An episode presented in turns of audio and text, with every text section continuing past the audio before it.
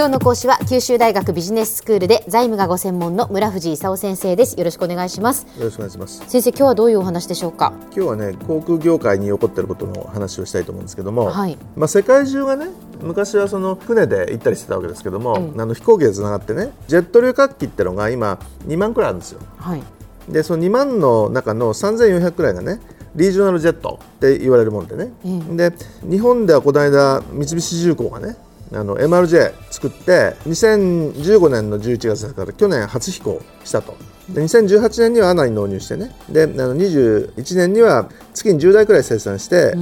売っていこうというモードに入ってきたと。はい、でジェット旅客機は年に3、4%ぐらい成長するんですけども、はい、あの20年で2倍くらいになるというくらいのあのスピードで、うん、まあ、あの増えてるという状況ですね。はい、で世界が飛行機で近くなって飛行機は増えてるんだけど、うん、事故も増えてるという状況でね、あのまあ、ちょっと昔ですけど2013年くらいにあのボーイング787の、ね、発煙事故っていうのが一時起こったことがあってね、はいはい、2014年にはねマレーシア航空が2つ事件を起こしたんですよ。で1つ目はあのクアラルンプールから北京に向かうねマレーシア航空の飛行機があの南シナ海で落ちると。あ結局やっぱりあの墜落したということだったんですかね先生。消息を絶ったっていう話だったんですけど、ね、よくわかんない。みんなわかるかっていうとみんななんかいろいろ調べるんだけどあのなんかよくわかんないですよ。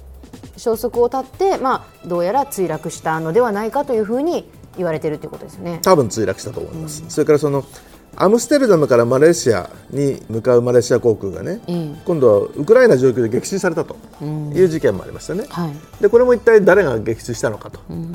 多分ロシアだろういう話なんですけど、ロシアはうちじゃないみたいなことね。これもまあよく分かんないあの話なんですね。でつい最近は今年の5月27日に羽田からソウルに向かう大韓航空があの羽田空港で左のエンジンから出火したと。で飛行機止まって320人くらいシューターで脱出すると、はい、これもあの何が起こったのかと。エンジンになんか鳥が飛んできたんじゃないかっていう説もあるんだけど、うん、あのエンジンから鳥は発見されずにね今調べてる最中という状況ですね、それから3月とかその4月の初めにはあの日本の全日空だとかね日航のシステムトラブル全日空は搭乗手続きシステムだとか日航はあの重量管理システムあたりにトラブルが起きてね、まあ、騒ぎになったわけですよ。はい。でそういう意味ではその、えー、飛行機が増えてくると、まあ、そういった事故みたいなね、うんうん、のがいろいろ起こるわけですけども、はい、じゃあ日本の日航とか全日空の経営状況どうだと？その日航は2010年に一応破綻してね、え公的支援突っ込んだんで、はい、来年の3月まではいろんな規制がかかっててね、新しい路線なんかなかなか国土交通省認めないんですよ。でその結果全日空がどんどん伸ばしてね去年2015年で国際線の旅客数が全日空が日航を超えたともともとはご存知のようにね昔あの国内が全日空であの海外が日航だという分け方だったんでねでお互いに相互参入許すという話になった後に日航がまあトラブったこともあってねあの全日空がついに JAL をあの国際線でも追い抜いたという状況になってるんですよね。ただ来年の4月からその JAL が自由になるんでね全日空としてはちょっと戦々恐々と。でご存知のようにね日本に来る外国人旅行者がすごい増えたとかね、はい、それからその原油安であのサーチャージなんて言って昔なんかとんでもないお金取られたのが、もうなんかなくなっちゃったとかねいう状況で航空会社儲かり始めたんですよ。で全日空に行こうとも大変事業好調状況ということですね、うんうんであのもう一つ3番手のスカイマークどうかという話があるんですね、ええはい、でスカイマークさんは去年の1月に民事再生法適用ということになったわけですけどこれもおかげさまで法実客の増加と原油安でね立ち直ってきて今年の3月に民事再生終了したということで復活したと。うん、であのえー、全日空、日光だけじゃなくてあのスカイマークも戻ってきてね他のあの安いところといろいろ競争するという状況になってきたわけですよね。ということは日本の航空会社の経営というのはあの改善しているっていうことが言えるわけですね先生。まあ、原油が一旦安くなっても最近ちょっとまた戻ってきてね少し高くなってきたんでまたなんかサーチャージとか出てきたら嫌だなっていう気がしますけど、まああのあと23年は昔みたいなねとんでもない原油高にはならないだろうという見通しなんでまあぼちぼちやっていけそうな気配になってるという状況ではありますね。ただ心配なのがさっきもちょっと申し上げたマレーシア航空でね、えー、マレーシア航空はあのアジア危機でまずトラブってねそれからエアアジアっていうあの安いやつあの半年くらいで飛んじゃうやつがね出てきたもんで相当あのまずくなってで2014年に2つ事故を起こしちゃったんでね。危機が表面化したと。でその後あのカザナっていうそのマレーシアあの政府のファンドがあの100%買ってね。でアイルランドのあの航空会社を立て直したミラーさんっていうのを連れてきたんだけど、はい、あの2018年には黒字化するというふうに言ってたんですよ。ところがちょっと喧嘩してねミラーさんがもうもう耐えられない。ともうやめると。いうことであの辞任を発表したところなんでね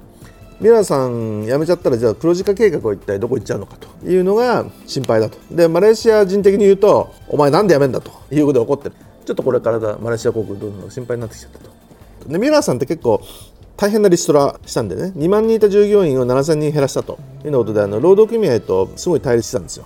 であの飛行機会社って結構ね労働組合強くてね労働組合と揉めると結構大変なことなんですよ。でアメリカの飛行機会社なんかも労働組合と揉めてチャプター11っていうね再生手続きにあの追い込まれた会社が多いんでねそういう意味ではその飛行機会社のパイロット組合だとかね整備士組合だとかねいろいろいろいろ分かって分かれてて結構大変なこと言うんでね、まあ、でこれから一体どうするのかというのが、まあ、ちょっと心配ですね。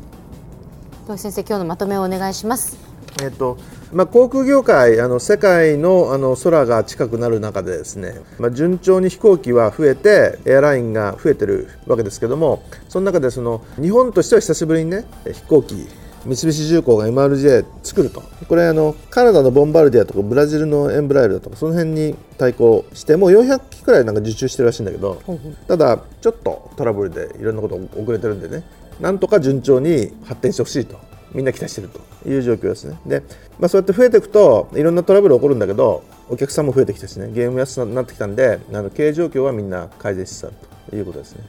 今日の講師は九州大学ビジネススクールで財務がご専門の村藤勲先生でした。どうもありがとうございました。ありがとうございました。さてビビックモーニングビジネススクールはブログからポッドキャストでもお聞きいただけます。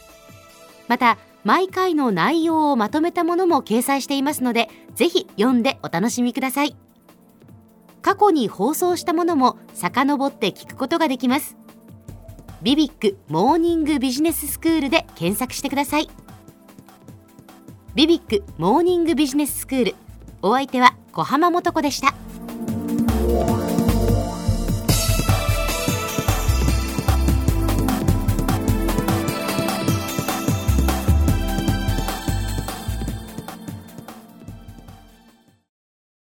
ゾクゾクグイグイメラメラつながる。ゾワゾワ。ハラハラ。メキメキ。つながる。ズキズキ。モワモワほかほかつながる。キリキリ。ザワザワキュンキュン。ガンガン。ワクワク。うずうず。ドキドキ。ルンルン。バクバク。九州人のいろんな気持ちつなげます。九州から輝こう。キラキラつながる。キューティーネット